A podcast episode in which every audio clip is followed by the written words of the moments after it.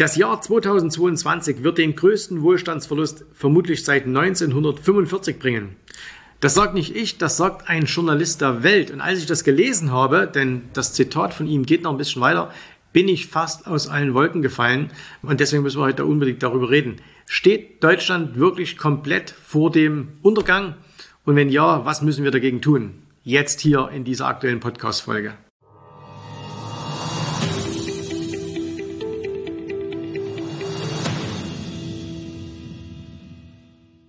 So, wie ihr wisst, ich bin ein großer Fan von Twitter, nicht unbedingt der Gesellschaft oder der Firma, aber des Mediums. Also ich nutze Twitter sehr, sehr gern.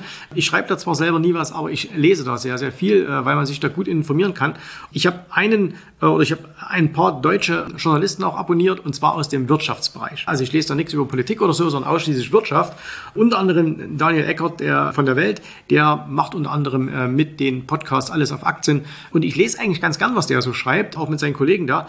Aber heute hat es mich echt schockiert, was ich da lesen musste. Und zwar, ich blende euch das mal hier ein und für alle, die das Ganze jetzt hier im Podcast hören, lese ich es mal vor. Das Jahr 2022 wird den größten Wohlstandsverlust vermutlich seit 1945 bringen. Und jetzt kommt's aber. Aber um das klar zu sagen, Schuld daran ist nicht die EZB oder die Ampel. Schuld ist ein großes Land, das seinen Status als Energielieferant als Carte Blanche nutzt, um einen Eroberungskrieg zu führen. Und als ich das gelesen habe, war ich echt schockiert. Und zwar nicht wegen diesem Wohlstandsverlust. Ich meine, es ist schockierend, wenn man bedenkt, und ich bin überzeugt davon, dass Deutschland wirklich in eine schlimme, schlimme Zeit hineinrutscht, wenn sich da jetzt mal nichts ändert. Das jetzt wirklich so ist, dass wir den größten Wohlstandsverlust seit 45 haben, keine Ahnung. Ich meine, 1945 war der Krieg zu Ende. Da wurde, danach wurde, glaube ich, alles erstmal sehr, sehr viel besser. Deswegen weiß ich nicht, ob, das, ob das statistisch auch äh, belegt ist, spielt aber auch gar, gar nicht so sehr die große Rolle. Aber die Begründung finde ich so schlimm und die ist aus meiner Sicht heraus genau das, was Deutschland momentan so schlecht dastehen lässt. Wir gelten ja als eines der, der reichsten Länder der Welt, viertgrößte Wirtschaftsnation der Welt, äh, Exportweltmeister. Stopp, das stimmt schon mal gar nicht mehr. Gestern kamen Zahlen heraus, Deutschland kein Exportweltmeister mehr. Ganz im Gegenteil, wir haben jetzt sogar ein sogenanntes Tretdefizit. Ja, das heißt also, wir importieren mehr, als wir exportieren. Das ist das erste Mal seit, glaube 50 Jahren. Das ist, das ist eine Schande. Das ist echt eine Schande für dieses Land, dass es uns nicht mehr, mehr gelingt, unsere an sich guten Produkte in die Welt zu verkaufen, heißt aber auch, unsere Produkte sind scheinbar gar nicht mehr so gut, wie wir uns das immer alle einreden und wie uns das auch immer alle Politiker einreden wollen, ne? Made in Germany, alles so super. Nein, die Welt ist eben mittlerweile viel, viel, viel besser als wir und wir nehmen das einfach so hin. Und jetzt, und was mich wirklich extrem nervt, und, und ich kann dann nur mit dem Kopf schütteln, weil ich meine, das ist ein Journalist der Welt. Das ist nicht irgendwie äh, das neue Deutschland oder äh, die Taz oder sonst irgendwas, sondern das ist aus meiner Sicht heraus eine wirtschaftsliberale äh, Zeitung. Und wenn die dann sagen, hey, die Schuld an unserer jetzigen Lage trägt, das sprechen wir es doch mal aus, trägt Russland, das ist ja wohl ein Witz. Das ist ja wohl ein Witz, dass wir sagen, die anderen sind schuld an unserer Misere. Woran es nämlich wirklich liegt, ist genau dieses Denken. Dass wir immer sagen, wir machen hier alles richtig hier in Deutschland, alles läuft super, aber die bösen Russen sind schuld. Oder man, dann sind es auch mal wieder die Amerikaner, dann sind es auch mal wieder die Chinesen oder dann sind es mal wieder irgendwelche anderen. Fakt ist aber, wir haben uns selbst diese Grütze eingebrockt. Und da jetzt auch nicht unbedingt die EZB oder die, die äh, Politiker, sondern wir alle miteinander. Es ist dieses unglaubliche Anspruchsdenken, was wir in diesem Land haben, was uns jetzt auf die Füße fällt. Wir haben im Grunde genommen, gibt ein wahnsinnig tolles Buch zurzeit, äh, kann ich jedem nur empfehlen, das heißt Dodoland. Willkommen im Dodoland. Ja, sollte sich jeder mal kaufen. Ist der Hammer. Und da ist das eigentlich sehr, sehr schön beschrieben, weil Nehmen wir doch mal die Sache mit Russland auseinander. Ne? Also ich bin jetzt kein politisch stark interessierter Mensch, ich interessiere mich für Wirtschaft, aber da gibt es also ein Land, von dem wir uns selber in Abhängigkeit gebracht haben, indem wir gesagt haben, okay, wir bauen unsere komplette Energieversorgung auf eure Lieferungen aus. Und gleichzeitig haben wir alles, was wir selber konnten, unsere Atomkraftwerke, unseren Fortschritt, den wir hatten bei Kohlekraftwerken, ne, da waren wir nämlich mal führend in der Welt, wir haben die besten Kohlekraftwerke der Welt gemacht, all das haben wir abgeschaltet oder schalten wir ab oder machen es nicht mehr und so weiter. Und dann sagen wir, okay, wir machen, wir nehmen nur noch von euch Energie. Nur ihr beliefert uns jetzt noch. Und plötzlich sagt der andere, nee, wir wollen nicht mehr. Und jetzt ist der dran schuld, was ist denn das für ein Denken, dass wir dem anderen jetzt die Schuld geben? Wir hätten doch jetzt über die letzten, naja, seit 1945 herrscht Frieden in Europa, hätten wir uns doch eine eigene, unabhängige Energieversorgung aufbauen können, so wie es jeder andere rational und vernünftig denkende Mensch und jeder andere rational und vernünftig denkende Staat gemacht hat. Wir machen uns nicht die Finger schmutzig, die da hinten sollen das machen. Und genau das, und da ist jetzt Energiepolitik nur ein Beispiel, das ist doch all das, was in diesem Land gerade schief geht. Dass niemand mehr Verantwortung übernimmt für sein Handeln, sondern es wird immer noch auf jemand gezeigt. Wir als Bürger zeigen auf die Politiker und sagen, ah, die sind schuld. Ja, und die Politiker sagen, nee, nee, nee, wir sind auch nicht schuld. Jetzt sind es halt die Russen oder jetzt ist es halt die EZB oder ist es der Ami oder ist es der Chinese oder wenn es noch Aliens gäbe, wären es jetzt die Aliens. Jeder schiebt es auf irgendeinen anderen und keiner sagt, na, ah, verdammt, vielleicht haben wir ein bisschen was falsch gemacht.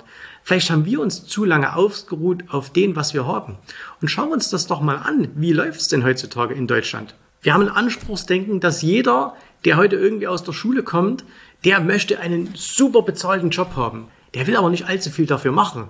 Der will Work-Life-Balance und er möchte viel Urlaub haben, der möchte ganz viel frei haben und da wird das gemacht und jene. Ne? Aber keiner setzt sich mal mehr hin und sagt, ich mache mir mal noch die Finger schmutzig und mache mal richtig was. Aber alle wollen es irgendwie mit nutzen.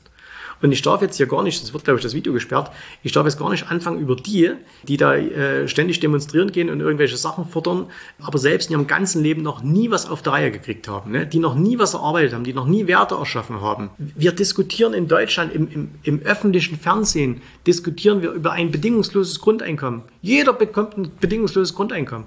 Hat schon mal jemand überlegt, wenn dann alle zu Hause bleiben, wer das ganze Zeug bezahlen soll? Nee, aber das muss, müssen wir machen, ne? damit, die, damit wir alle so ein bisschen so uns wohlfühlen und so weiter. Und das ist doch der eigentliche Grund, ähm, warum es in dem Land so läuft, wie es läuft. Weil niemand mehr anpackt. Oder niemand stimmt ja nicht. Ich zum Beispiel bin hier in der Firma umgeben nur von Leuten, die anpacken, die was machen, die was reißen.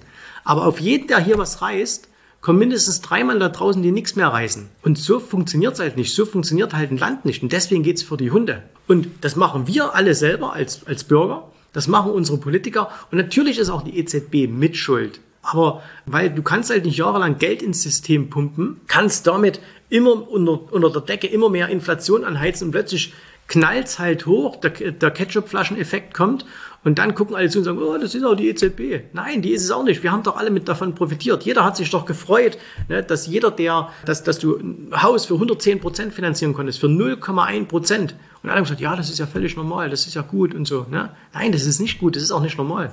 Und jetzt spüren wir halt die Folgen. Aber anstatt jetzt mal sagen, ah, verdammt, wir haben vielleicht einen Fehler gemacht, kommt es wieder, nee, nee, jetzt ist, jetzt ist halt in dem Falle das große Land, das seinen Status als Energielieferant aber wir haben uns doch von dem abhängig gemacht, nicht umgekehrt. Also ich kann mich nicht erinnern, dass die nach 1945 mit Panzern hierher gekommen wären und hätten gesagt, ihr müsst unser Öl, ihr müsst unser Gas nehmen. Das waren wir ganz alleine.